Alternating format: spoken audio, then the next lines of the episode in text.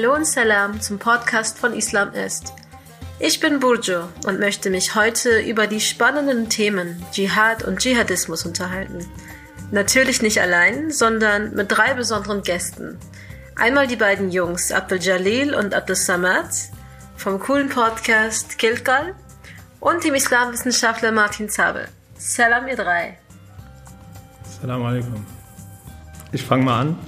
Äh, ja, mein Name ist Abdel Jalil vom, äh, ja, danke, dass du den Podcast als cool bezeichnet hast, vom Podcast äh, Qil und Qal und freue mich, heute hier mitwirken zu dürfen. Ja, Assalamu alaikum, mein Name ist Absamad. Ich bin äh, Teil 2 vom äh, Podcast Qil und Qal und äh, freue mich auch sehr dabei zu sein und äh, danke für die ähm, Einladung. Salam und hi. Ähm, genau, ich bin's Martin. Wir haben uns schon mal gehört in dem Podcast. Und ähm, ich freue mich wieder hier zu sein. Ich bin Arabist und Islamwissenschaftler und rede relativ viel und oft über dieses Thema und ich hoffe, dass wir das heute auch wieder machen. Ähm, Dschihad, Dschihadismus. Diese Begriffe sind pauschal gesagt zu eigentlich jedem in Deutschland bekannt. Man kennt es von der medialen Berichterstattung, verbindet es häufig mit dem sogenannten IS, dem sogenannten Heiligen Krieg Zumindest dann, wenn man sich mit dem Thema nicht differenziert oder auch nur einseitig auseinandersetzt. Aber ich denke da auch zum Beispiel an antimuslimischen Rassismus.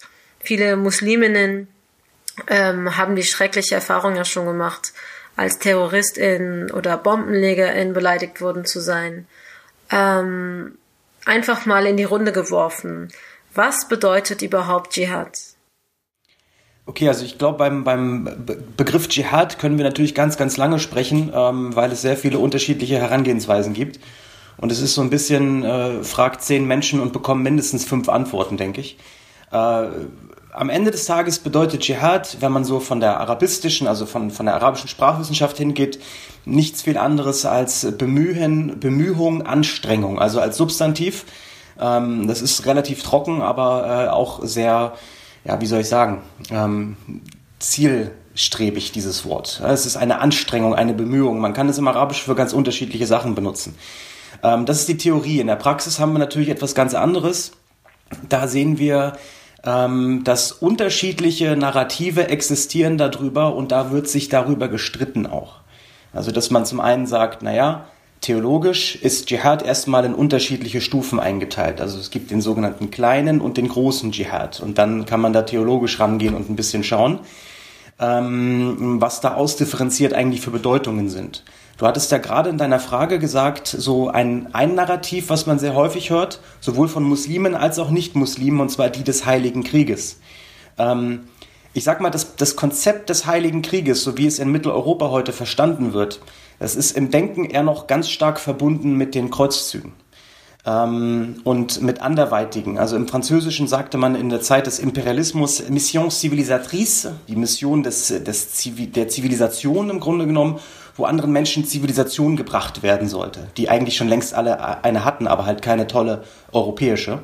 Ähm, und das ist auch im Grunde genommen eine Form von, von, von heiliger Krieg oder von Dschihad gewesen, wenn wir das mal so benennen möchten. Und dann haben wir halt viele Menschen in der Religion, die sagen, Moment mal, es geht sich, also ich habe nichts zu tun mit bewaffnetem Kampf oder irgendwie dergleichen, sondern was ich mache ist, ich strenge mich an auf dem Wege Gottes. Und das heißt für mich, ich strenge mich im Alltag an, dass ich zum Beispiel, ähm, und das mag ein bisschen ja, lächerlich klingen, das soll nicht so klingen, aber dass ich zum Beispiel äh, mir eben nicht die äh, Bratwurst, die Thüringer Rostbratwurst in der Innenstadt kaufe, obwohl die echt gut riecht.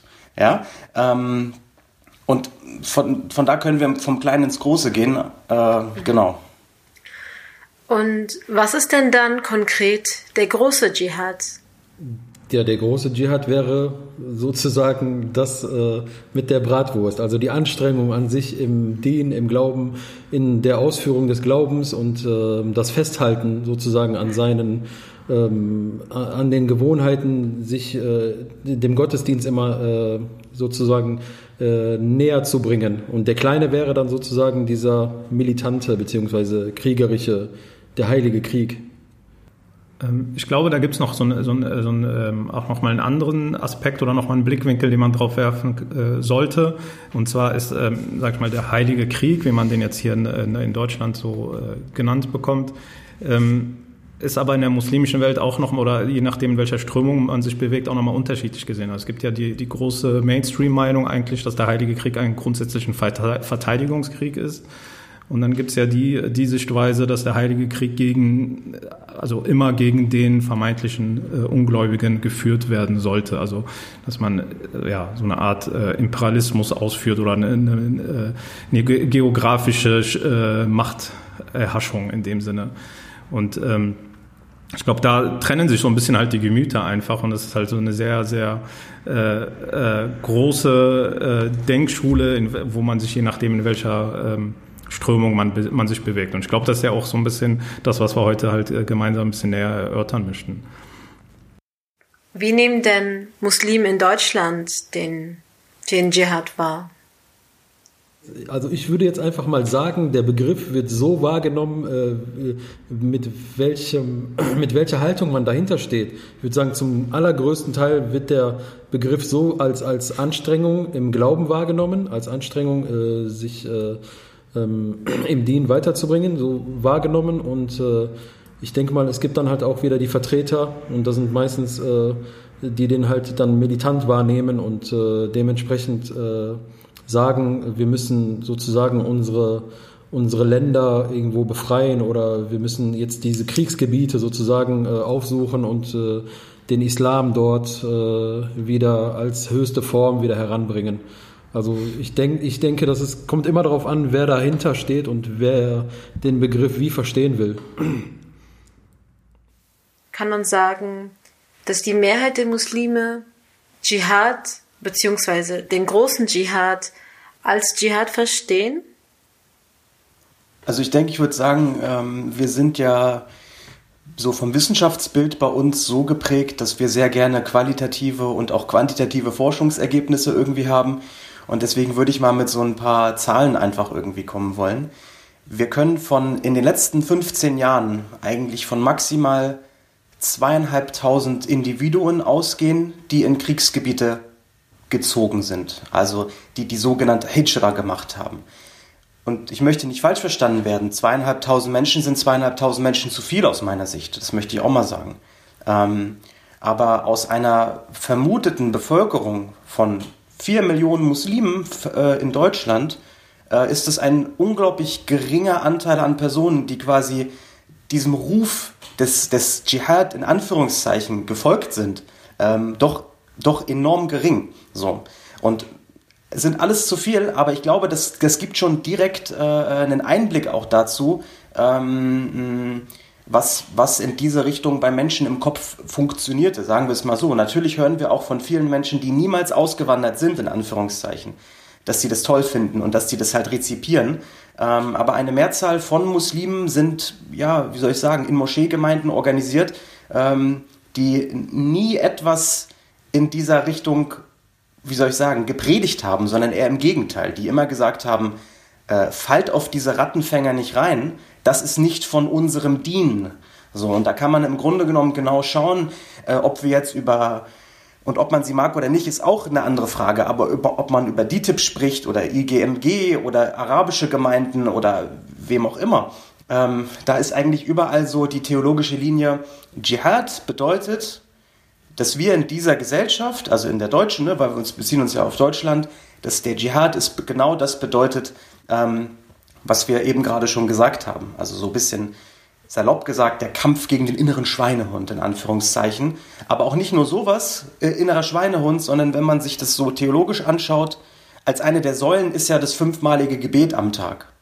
Und wenn man so den ganzen Tag äh, äh durch die Stadt unterwegs ist, auch jetzt vielleicht vor Corona, dann ist es auch unter Umständen gar nicht so einfach, sich an diese fünf Gebete so kon zu konzentrieren oder sie zu halten äh, in den Zeiten und so weiter.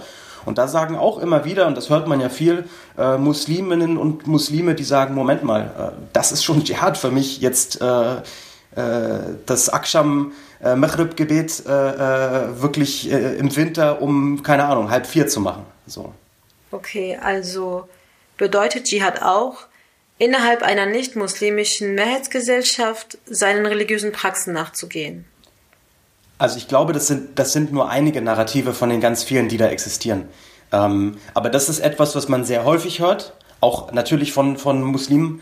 Ähm, und auch das, was man, glaube ich, von den, von den Kanzeln in den Moscheen auch immer wieder hört, äh, wenn es um diese Thematik letztlich geht. Das, was äh, mir natürlich sehr häufig auffällt, als jemand, der diese Geschichten analysiert und beobachtet und äh, beforscht, wie auch immer, ähm, da höre ich natürlich andere Narrative auch sehr oft und muss mich dann selbst manchmal dabei erwischen, dass ich Abstand nehmen muss davon, um mir zu sagen, naja, Moment mal, ähm, das sind jetzt hier, ist jetzt eine Gruppe in äh, Bonn gewesen als Beispiel, ähm, die solche und solche Geschichten lange erzählt hat. Ähm, aber das ist verschwindend gering, auch in der muslimischen Community in Bonn. Ja, also das sind, ähm, das ist immer noch mal so die Sache.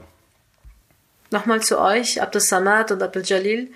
Ihr beschäftigt euch seit Jahren ja schon mit der salafistischen Szene in Deutschland, ähm, aber habt auch in eurem Podcast schon über Dschihad und dem sogenannten IS gesprochen, was ich sehr spannend fand. Ähm, was muss eurer Ansicht nach getan werden, dass solche Akteure nicht die Deutungsmacht über Begriffe wie etwa Dschihad haben? Ähm, ich glaube einfach, ähm, um vielleicht auch nochmal die, ähm, ja, die, die jüngste äh, Dschihadisten-Szene oder Salafisten-Szene in Deutschland so ein bisschen zu beschreiben, war das ja so vor knapp circa zehn Jahren, als so diese erste Ära losging, war deren äh, großer Hauptvorteil äh, oder Benefit, den die angeboten habe, haben, war einfach der Islam auf Deutsch. Also man hat sich da auf eine gemeinsame Sprache verbunden. Viele, die irgendwie vorher verirrt, also vielleicht schon im islamischen Kontext aufgewachsen sind, aber von Haus aus vielleicht nicht so unbedingt religiös waren oder vielleicht auch sich ein bisschen verirrt haben, was Religion angeht, etc., haben dort wieder schnell Anschluss gefunden haben, weil das einfach die, der, der schnellste Zugang irgendwo war. Und da waren sie halt solchen Leuten sehr schnell ähm, einfach ähm, waren halt denen sehr schnell ja oder waren halt dem einfach hingegeben, weil das weil sie noch nicht unterscheiden konnten von, äh, von, von anderen oder von dem Mainstream, sage ich mal einfach. Und ähm, das hat sich, finde ich, erstmal so ein bisschen geändert. Also es gibt zum Glück heute viel, viel mehr deutsches Angebot. Das ist auch sehr gut und ähm, sehr wichtig. Und aber ich denke, trotzdem denke ich, muss da halt nochmal sehr viel ausgebaut werden. Genau äh, das, was auch der Martin gerade meinte, dass ähm, in Moscheen zwar immer sehr viel darüber, äh, also positiv äh, gepredigt wird in den, in den Kanzeln bei den Freitagsgebeten, aber es muss noch viel mehr auch auf deutscher Sprache geschehen. Es passiert schon mehr als früher, aber das muss auch auf jeden Fall nochmal ähm, verstärkt äh, weiterentwickelt werden, so dass das eigentlich, dass wir uns, so finde ich es zum Beispiel, dass wir uns in Deutschland ähm, mit der, dass äh, die deutsche Sprache unser, unsere gemeinsame islamische Sprache ist und keine Drittsprache aus egal aus welchem muslimischen Land. Und dass die andere Sprache eher die Zweitsprache ist, auf die man sich beruft, weil der, die Moschee irgendwie da einen kulturellen Hintergrund zu hat. Ähm, ich würde vielleicht noch hinzufügen ähm, wollen, dass äh, wir eine Gemeinschaft, also eine Gemeinschaft benötigen, in der, in der Jugendliche ähm, auch ähm, aufwachsen können und äh, in dieser Gemeinschaft auch geführt werden, so an, auch an so bestimmte Begriffe, an bestimmte Herangehensweisen, so dass man, dass man nicht zurückfällt auf, auf, dass man nicht sich selbst irgendwo äh, verliert im Internet und äh, dort auf dann Quellen stößt, die dann einem äh, ein anderes Bild vermitteln. Und dementsprechend müssten unsere Gemeinschaften, die Religionsgemeinschaften, die Verbände etc., die einfache Moschee, die vielleicht nicht an irgendein Verband gebunden ist, vielleicht ein also mehr definitiv deutschsprachiges und auch ähm, jugendgerechtes Angebot und auch ähm, vielleicht auch ein also eine einfache Sprache. Also was das das ist das fällt mir am meisten auf, dass dass dass äh, die schwierige, also eine, die Art und Weise zu sprechen und die Art und Weise, ähm, das Angebot heranzubringen, ähm, oft, oft ähm, an ein Publikum gerichtet wird, das, das sich vielleicht schon auskennt. Und dementsprechend äh, bräuchte man viel mehr einfache Sprache, um, äh, um diese Botschaften, die manchmal komplizierter sind, auf eine gewisse Art und Weise heranzubringen. Ja.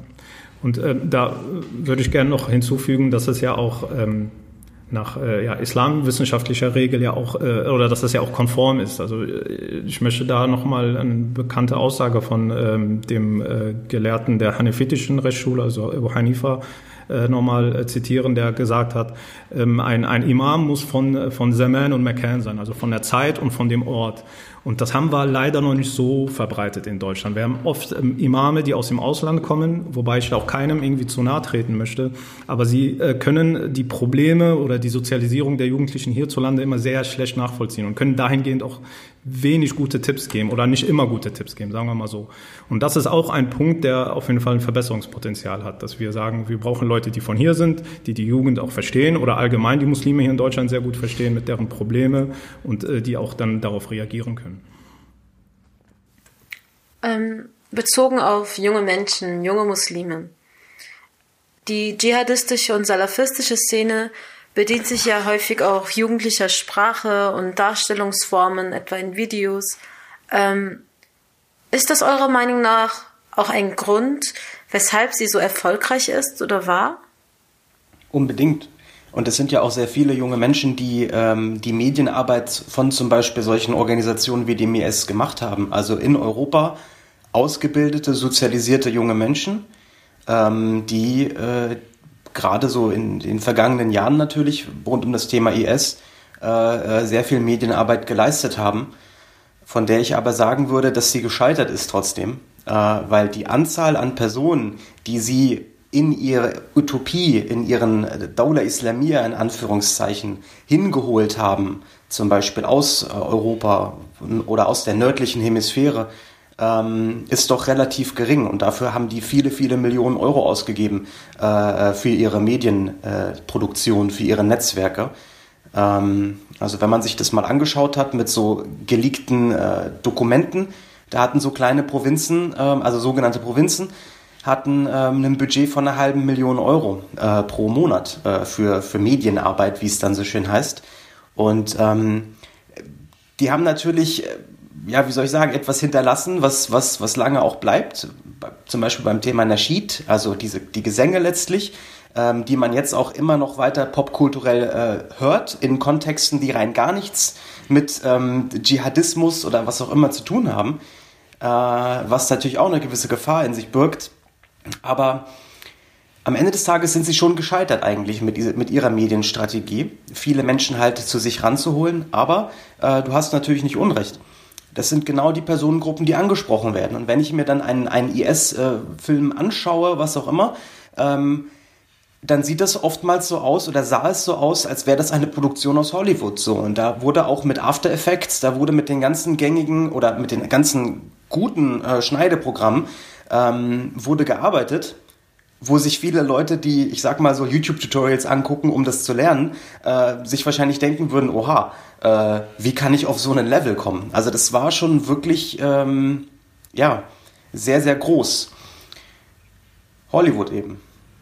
Wenn ich äh, ergänzen darf, ähm, also gebe ich dir vollkommen recht. Ähm, ähm, aber man hat, oder auch besonders in der, in, der, in der jungen Vergangenheit oft gesehen, dass auch Leute halt mit einer gewissen Biografie viele Jugendliche angesprochen haben. Also sei es, man hatte irgendwie eine ähm, ja, eine gewalttätige Vergangenheit. Man war vielleicht äh, äh, Deutschrapper, Gangsterrapper und ähm, haben ja auch das Image, also man kennt ja ähm, gewisse Rapper, die besonders ähm, beim IS ja stark unterstützt haben, besonders im Medienbereich, die haben dann schon einen gewissen Einfluss ja oder ihren, ihren Einfluss mitgenommen in die Dschihadisten-Szene. Und, ähm, aber zum Glück, wie Martin gesagt hat, ist das ähm, im Vergleich oder relativ gesehen war das sehr gering.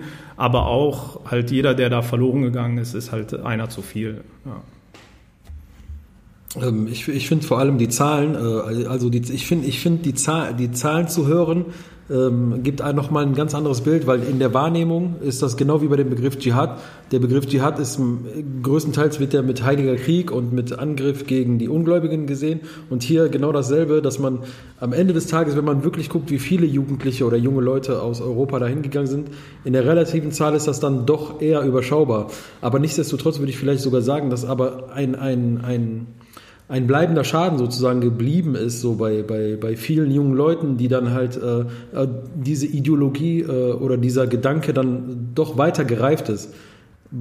Nach, nach dem Sturz und nach dem, nach dem, nachdem man sozusagen die, das wahre Gesicht des IS sozusagen gezeigt hat, ähm, sind auch viele wieder runtergekommen, aber kann man sagen, dass, ähm, dass viele dass, dass, immer noch so, dass wir immer noch mit den Nachfolgen sozusagen zu kämpfen haben?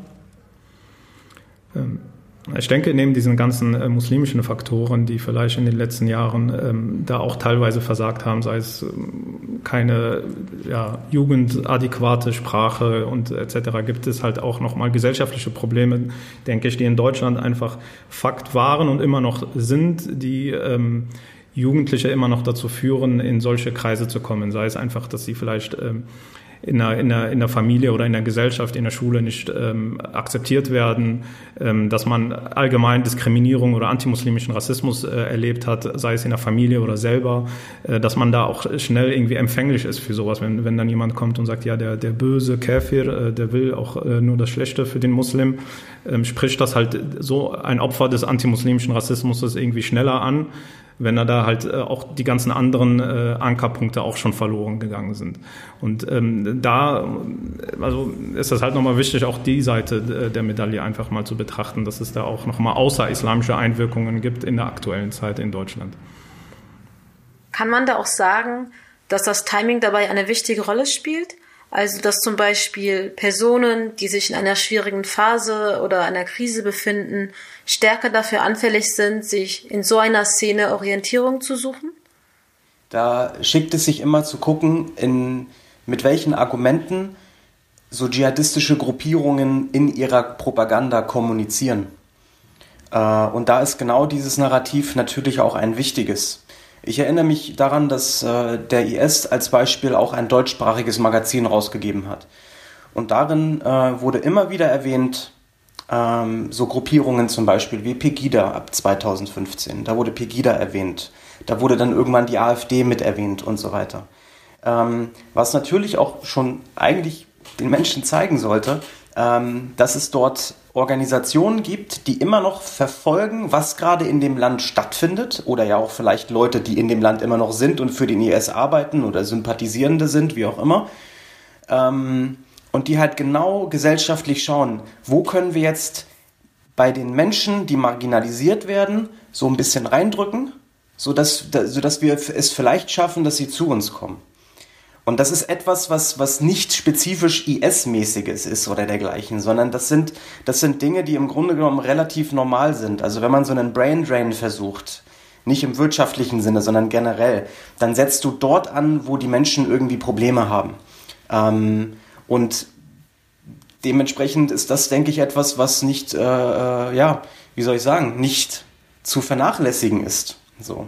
Es gibt Leute, die haben gesagt, Moment mal, ihr werdet hier behandelt wie, also den muslimischen Frauen wird das Kopftuch vom Kopf gerissen im Bus, sie werden angespuckt und all diese Geschichten. Und dann haben sie das Narrativ daraus gebaut, das hier ist aber der islamische Staat. Hier passiert so etwas nicht. So, also kommt zu uns. So. Ähm, und ich sag mal, vulnerable Personen äh, könnten unter Umständen einer derartigen Argumentation ja, irgendwann auch zustimmen, weil sie eben sehr oft schlechte Dinge erlebt haben, keine Wohnung bekommen, keinen Job bekommen und so weiter und so fort. Und das gilt aber auch für, für, für, für sage ich mal, säkulare Ideologien, wenn jemand versucht, jemandem vom Faschismus zu überzeugen oder sowas. Also das sind die gleichen, das sind die gleichen Denkschemata, ähm, meiner Beobachtung nach zumindest. Ähm, ja, also Menschen, die ich äh, kennenlernen durfte in der, in der Himmelsphäre, in der sie sich bewegt haben, waren halt sehr oft auch irgendwie verloren. Also sei es, sie hatten irgendwie eine kriminelle Vergangenheit. Äh, sie waren in, in, in, ihren, in, einer, in einer Krisenphase ihres Lebens. Sie wollten sich eigentlich bessern, haben keinen Anschluss gefunden, hatten keine guten Freunde, äh, irgendwie Probleme in der Familie, wie auch immer geartet. Und ähm, dann kommt einmal das Thema, äh, also dieses Narrativ, was wir gerade genannt haben, dass äh, hier, guck mal, die deutsche Gesellschaft äh, mag dich sowieso nicht und ist anti-islamisch im Generellen, kommt zum islamischen Staat. Und dann kommt der Punkt dazu, wie sind deine Freunde, wie sind nicht, sogar nicht nur deine Freunde, wie sind deine Brüder, wir rufen dich sogar morgens zum Fajr an, um zu beten. Wir kümmern uns, wenn du nicht kommst, fragen wir nach dir. Und äh, das sind ja, das sind halt Punkte bei Menschen, natürlich, wenn die da gerade in einer Krise sind und sich äh, ja, vielleicht sogar in einer Depression oder einer schweren Depression bewegen, natürlich ähm, der einzige Ausweg, der da vielleicht gesehen wird und sagt, okay, das sind Menschen, die geben mir Halt, ähm, warum sollen die schlecht zu mir sein? Und dann kommen auch so Punkte, womit dann vielleicht auch in der Familie so eines Menschen ja gerne argumentiert, wo sagt, ja, guck mal, ich nehme doch keine Drogen mehr, ich trinke kein Alkohol mehr. Und die ganze Ideologie, wird, äh, die dahinter steckt, wird irgendwie ausgeblendet Und äh, die, die nahen Menschen dieses Menschen erfreuen sich nur da, okay, er ist an, anscheinend auf dem Weg der Besserung. Und ähm, ja, und da ist es halt sehr schwer durchzublicken, dass dieser Mensch gerade irgendwie einen nicht so guten Weg eingeschlagen hat.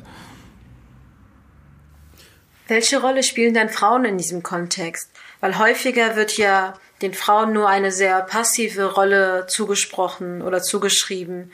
Aber ist es denn nicht auch so, dass es auch Frauen gibt oder auch ein großer Teil vielleicht auch an Frauen gibt, die sich am Dschihad aktiv beteiligen, indem sie auch Gewalt anwenden? Also Befürworterin von Gewalt in jedem Fall, weil sie ja wissen, dass sie sich einer Gewaltideologie anschließen werden. Ähm, und ich weiß nicht ganz, äh, also was Aktivität und Passivität anbelangt, da kann man ja auch, sag ich mal, unterschiedlich drauf schauen. Ähm, ich denke, dass es ein aktiver Akt ist, zu sagen, ich schließe mich dem IS an und ich bin aktiv am Dschihad beteiligt, aber in einer anderen Art und Weise als die Männer. Ähm, zum Beispiel ist dieses Narrativ bei, bei, bei Frauen ganz stark gewesen, ich bin diejenige, die die nächste Generation von Mujahideen in Anführungszeichen, also so von Gotteskriegern, äh, großzieht. Und das ist meine ehrenvolle Aufgabe. Also quasi während mein Mann an der Front im Ribat sitzt und gegen die Kufar zu Felde zieht, so nach dem Motto, sitze ich im Ribat, also so, ja, äh, in der Verteidigungsstellung äh, zu Hause und, und bekomme Kinder. So. Und das klingt sehr vereinfacht, aber das ist etwas, was man sehr häufig gehört hat und es ging ganz, ganz viel auch darum. Und was auch aufgefallen ist, ähm, äh, oder was in der Literatur häufig auch gesagt wird bei so Interviews, ähm, dass, dass Frauen, die zum IS gegangen sind, ganz bewusst gesagt haben, Moment mal, das ist meine emanzipierte Haltung, zu sagen, ich entscheide über mich selbst und dementsprechend gehe ich zum, zum IS, gehe ich nach Syrien oder gehe ich in den Irak. Ähm, es ist natürlich ein ganz anderes Verständnis von Emanzipation, wie man das jetzt vielleicht im Jahre 2020 äh, äh, im Seminar hört. Aber das ist die gleiche, äh, das gleiche Vokabular, was auch angewandt wurde von, von den Damen, die wiederum auch weiterhin aktiv waren, indem sie immer weiter versucht haben, noch mehr junge Frauen, ähm, vor allem junge Frauen, Jugendliche häufig, äh, in das Kriegsgebiet zu locken und auch reinzuholen. So, ähm, das ist äh, sehr, sehr wichtig. Aktivität ja, aber halt in unterschiedlichen Sphären. So gerade beim IS ähm, man hat eigentlich fast nur am Ende der territorialen Herrschaft in Syrien, äh, in, in dem Ort Barus, letztes Jahr hat man immer mal wieder so Videos auch gesehen, wo Frauen scheinbar zu den Waffen gegriffen haben und dann mit dem Narrativ das selbst vermarktet haben. Ja. Ähm, schaut mal her, selbst wir Frauen nehmen uns die Waffen in die Hand, aber ihr Muslime, ihr muslimischen Männer, ihr sitzt auf der Couch in Deutschland. Ähm, dazu fällt mir noch eine weitere Frage ein, und zwar hatte ich mal gelesen, dass es beim sogenannten Islamischen Staat eine Frauensittenpolizei gab, die eben dafür zuständig war, andere Frauen eben auch mit Gewalt zu bestrafen, wenn sie bestimmte ähm, bestimmte Regeln nicht befolgt haben. Ähm, habt ihr davon mitbekommen und gibt es da auch Parallelen zu sogenannten Moralpolizeien in anderen arabischen Ländern? Also ähm, ja, ähm, das, das, ähm, also ich würde es jetzt persönlich kenne ich das zum Beispiel aus, äh, Saudi-Arabien, wo ja ähm, sozusagen so die gleiche Ideologie äh, herrscht wie äh, die beim äh, sogenannten Islamischen Staat, nur halt dort ähm, darf der einfache Bürger nicht militant werden. Ähm, dort sieht man das ja auch, dass dann halt ähm, sozusagen Frauen, also so eine Art ähm, Gesinnungspolizei, die dann halt die Frau sozusagen ähm, hinweist darauf, dass wie sie äh, gekleidet ist oder dass da irgendwas rausguckt oder äh, was sie falsch gemacht hat. Und äh, ich denke mal, ich sehe das so parallel zu dem, äh, was man beim sogenannten Islamischen Staat dann gesehen hat, aber jetzt so direkt ähm, so direkt auf das Thema eingehen. Ich weiß nicht, ob aktuell äh, noch diese Sittenpolizei vorhanden ist in Saudi-Arabien. Ich glaube, die wurde irgendwie mit MBS irgendwann mal abgeschafft. Ähm, aber in äh, Mekka Medina sieht man das auch noch ganz genau, aber da ist es auch ein Stück weit nachzuvollziehen, weil einfach, ähm, ja, weil da halt sehr viel ähm, organisatorisches da geregelt werden muss und da muss es dann halt teilweise auch weibliche äh, Wäscherinnen in dem Sinne geben, die da nochmal Hinweise geben können. Ähm, ja, und darüber hinaus finde ich es halt auch immer, immer sehr schwierig, als Mann für, für Frauen zu, zu sprechen, ähm, weil ähm, das, glaube ich, nochmal so ein Themenfeld einfach stark, äh, sehr starkes Themenfeld ist, das nochmal viele Themen aufgreift, ähm, die ähm, ja, also so wie ich das halt einfach erfahren habe, ist auch teilweise so, dass natürlich da die Frau im Hintergrund viel agiert, aber halt auch teilweise auch für die auch für die Rekrutierung oder eigentlich fast alle Aufgaben wie der Mann äh, da irgendwie auch teilweise mehr oder minder äh, zuständig ist. Ähm, und auch da ganz klar auch von Frauen aus oder von, von, von einer Frau aus ähm, äh, ja, Gehirnwäsche oder Lockungen in, zum islamischen Staat äh, vorherrschen. Und ähm, ich denke, Beweggründe sind da wenn man es ganz runterbricht, äh, ähnliche. Also vielleicht ein bisschen anders geartet, aber grundsätzlich sind die ähnlich. Ähm, Nochmal die Frage an dich gestellt, Martin. Ähm, gibt es denn Studien zu Frauen beim IS oder in anderen dschihadistischen Gruppierungen? Ähm, also der Hinweis natürlich, äh, dass, das, äh, dass da auch das weibliche Narrativ fehlt, ist, ist sehr wichtig und ich sehe in der, in der Forschung ähm, in den letzten zwei Jahren auch immer mehr ähm, ja, Forscherinnen, die sich zum Beispiel auch dieser Thematik annehmen, also IS, Weiblichkeit und IS, weil dieses, ähm, ich sag mal, Sicherheitsanalysefeld ist sehr stark männlich dominiert, wie eigentlich alles andere auch. Ähm, und da tut sich auch immer mehr, äh, dass auch immer mehr äh, weibliche ja, Wissenschaftlerinnen äh, anfangen, dieses Thema auch zu entdecken. Und ich würde nur mal ganz kurz äh, über eine aktuelle Situation kurz sprechen wollen, auf deine Frage bezogen, was so diese Moralpolizei anbelangt. Ähm, es gibt ja in Nordsyrien, Nordwestsyrien, pardon, Nordostsyrien und Nordsyrien ähm, auch einige große Gefangenenlager, Gefängnisse, äh, wo Anhängerinnen und Anhänger des IS ja im Grunde genommen ja interniert sind und ähm, da gibt es sehr äh, interessante Dynamiken, die auch beobachtet werden. Also es gibt dort äh, so, so ein Al-Haul, dieses Camp, ähm, da sind primär Familien untergebracht, also Frauen und Kinder. Äh, aber die Männer sind dort nicht mit in diesem Camp. Und ähm, da gibt es äh, so Strukturen, dass es also natürlich dementsprechend weibliche Religions, in Anführungszeichen Religionspolizei dann gibt, so Sittenwächterinnen, ähm, die zum Beispiel genau auch darauf aufpassen, dass äh, jetzt der IS dort eigentlich nicht mehr existiert, offiziell in diesem Camp, aber die natürlich immer noch die Botschaft vom IS auch weiter predigen auf der einen Seite. Die Leute versuchen weiterhin am Ball zu halten, dass die auch ja nicht abfällig werden äh, und dem IS irgendwie untreu werden. Ähm, und äh, da gibt es auch immer wieder so tatsächlich Auspeitschungen äh, von Frauen, die jetzt ähm, sich nicht an die Sitten halten. Was auch dementsprechend interessant ist, weil das auch Frauen unter sich sind äh, und da jetzt keine Männer rumlaufen. Äh, aber das ist halt dieses Bild, dieses autoritäre Bild vom IS, was da quasi zu 100% von Frauen dann anderen Frauen noch wieder auf, aufgegeben wird, so aufoktroyiert wird.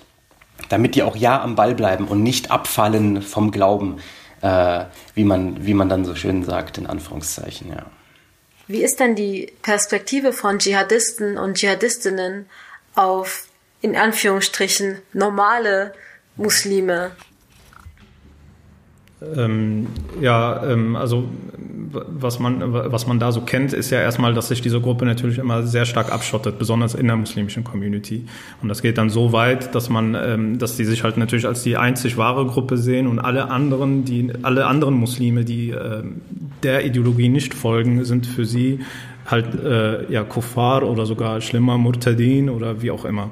Also auf jeden Fall auch zum Tode geweiht aus deren Sicht. Äh, von daher ähm, finde ich das auch immer ein sehr guter Punkt, der besonders hier in Deutschland irgendwie äh, medial keinen großen äh, Anklang gefunden hat, wie ich finde, dass wir Muslime eigentlich immer auch die ersten Opfer einfach auch dessen sind. Natürlich alle anderen Menschen auch und das bedauern wir genauso, ähm, aber man wirft ja gerne dann alles in einen Topf, und, obwohl wir halt, wie gesagt, die ersten Leidtragenden drunter sind. Nach, nach dem Anschlag in Paris 2015 kam so dieses Narrativ auf, ähm, also nach dem zweiten Anschlag wohlgemerkt im November, ähm, 2015 kam das Narrativ so langsam auf, dass gesagt wurde, ähm, sie greifen unsere, unsere Art zu leben an. So. Und das ist auch sofort so eine Dichotomie, die dort aufgebaut wird. Wer sind wir? Was ist unsere eigentlich?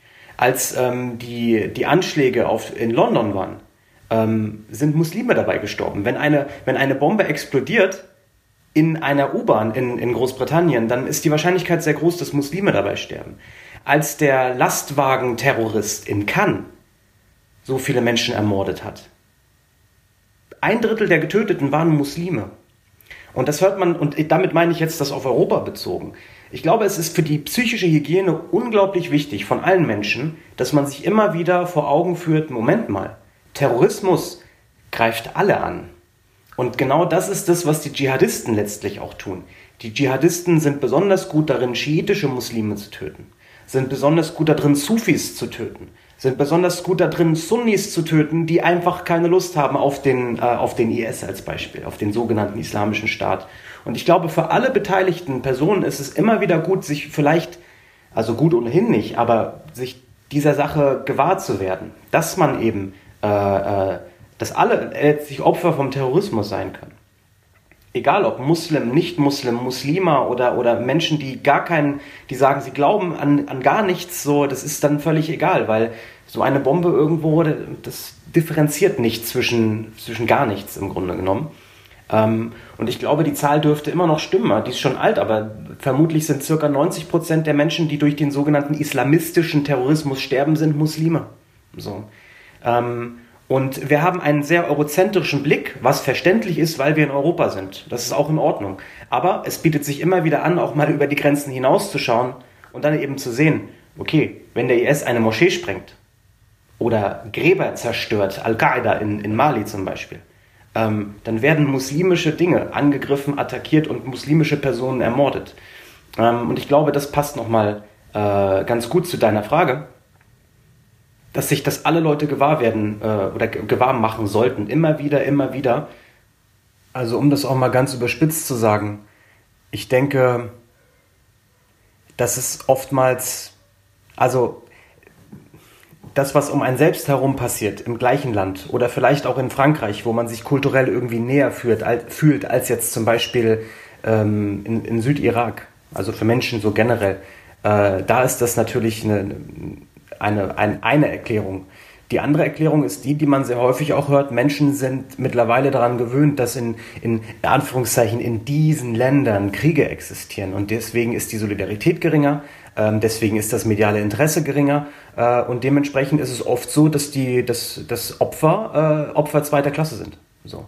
Ähm, und da kann man dann natürlich auch noch äh, äh, eine ethnische Komponente mit reinbringen. Also ich meine, wir sprechen gerade sehr viel äh, auch über das Thema Rassismus, äh, über das Thema White Supremacy äh, und das spielt natürlich auch eine Rolle. Also wenn in, in, in, in Christchurch, in einem ja in Anführungszeichen weißen Land wie in Neuseeland, so viele Menschen erschossen werden, äh, dann gibt es eine große Solidaritätsbewegung auch in der gesamten Welt ähm, aber wenn 50 Muslime erschossen werden in einer Moschee im, im Irak als Beispiel oder in Afghanistan, was ganz oft passiert ist, ähm, da hält sich das enorm in Grenzen. Ja, also äh, das Spielen, ich will das auch gar nicht so, so, so, so komplett leicht darstellen. Ja, das sind jetzt nicht nur ein oder zwei Faktoren, aber ich denke, dass die gerade von mir genannten Faktoren sind, welche sind, die wir nochmal uns genauer auch anschauen sollten. Liegt es auch daran, so, dass man das immer mitbedenken kann. Ja, ich finde auch sehr interessant, da beißt sich auch die Katze wieder irgendwie selber in den Schwanz, weil das führt wieder, ist wieder immer wieder eine perfekte Vorlage für die Dschihadisten, die dann wieder genau darauf auf den Zug aufspringen und sagen, guck mal, in Neuseeland haben sich sehr viele irgendwie, äh, haben ihre Trauer bekundet, aber jetzt äh, vorgestern in Somalia oder wo auch immer sind so und so viele Menschen gestorben, da hat es gar keinen interessiert. Und, ähm, und genau da muss man halt ansetzen und da einfach einen differenzierteren Blick äh, drauf äh, setzen, weil A, erstmal ja stimmt, allgemein gesehen ja ist so, aber dennoch ähm, äh, darf man sich da nicht irgendwie verleiten lassen, dann irgendwie alles nur noch in Schwarz-Weiß zu sehen. Und ähm, ich finde aber auch das Argument, wenn man es jetzt in Frankreich beispielsweise sieht oder halt in einem Land sieht, das einem kulturell näher ist, das geschieht halt einfach überall. Also wenn, wenn äh, wenn in einem arabischen Land was passiert, ist halt die, ähm, ja, die, die, ähm, das Mitgefühl in einem anderen arabischen Land meistens äh, natürlich größer als woanders auf der Welt. Und das passiert genauso in Asien, in Südamerika oder sonst wo. Das ist äh, eigentlich ganz normal. Aber halt auch nur in Grenzen, ja. Und vielleicht, man kann das auch an, äh, also auch an anderen jetzt nicht Anschlägen oder äh, Angriffen sehen, wie zum Beispiel ähm, Flüchtlings äh, bei Flüchtlingskatastrophen im Mittelmeer sterben äh, jährlich so und so viele Menschen und dementsprechend äh, gibt das hier eine andere, also wird das hier anders wahrgenommen oder eine, Katastrophe in, in, in Italien ist, äh, wird anders aufgenommen als eine Katastrophe in Pakistan. Also ich glaube, das ist allgemein so, dass man, äh, dass man das, äh, die Wahrnehmung eher mit dem verbindet, was einem näher ist. Vielen Dank an euch drei für das wirklich spannende Gespräch. Ich habe sehr viel über Dschihad und Dschihadismus gelernt und hoffe natürlich auch, dass unsere Zuhörer und Zuhörerinnen viel mitnehmen konnten.